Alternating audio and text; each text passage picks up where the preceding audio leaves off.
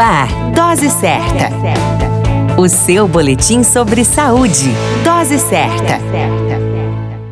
Olá, eu sou Júlio Cazé, médico de família e comunidade, e esse é o Dose Certa, seu boletim diário de notícias sobre saúde. E o tema de hoje é a contribuição das mulheres para o mundo no campo das ciências, parte 2. Outra grande mulher que revolucionou a medicina foi Gertrude Elion. Trabalhando inicialmente com química orgânica, acabou se envolvendo com a microbiologia e a bioquímica dos compostos que sintetizava. Após ser rejeitada em 15 programas de pós-graduação pelo fato de ser mulher, aceitou ser assistente assistente de laboratório mesmo sem remuneração. Nos anos 50, ela participou do desenvolvimento de um método esquemático para a produção de fármacos, o que a permitiu produzir drogas contra leucemia, gota, rejeição ao transplante e infecção por herpes vírus, assim como a ciclovir, primeira escolha na terapia até hoje por ser um medicamento seguro e eficiente foi laureada com o Prêmio Nobel de Medicina em 1988. A virologista francesa Françoise Barré-Sinosse recebeu o Prêmio Nobel de Medicina em 2008 pela descoberta do vírus da imunodeficiência humana, o HIV, com seu mentor Luc Montagnier,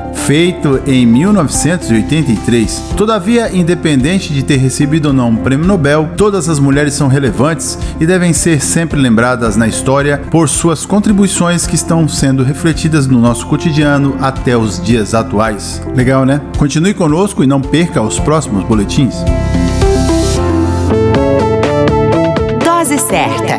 O seu boletim sobre saúde. Dose certa.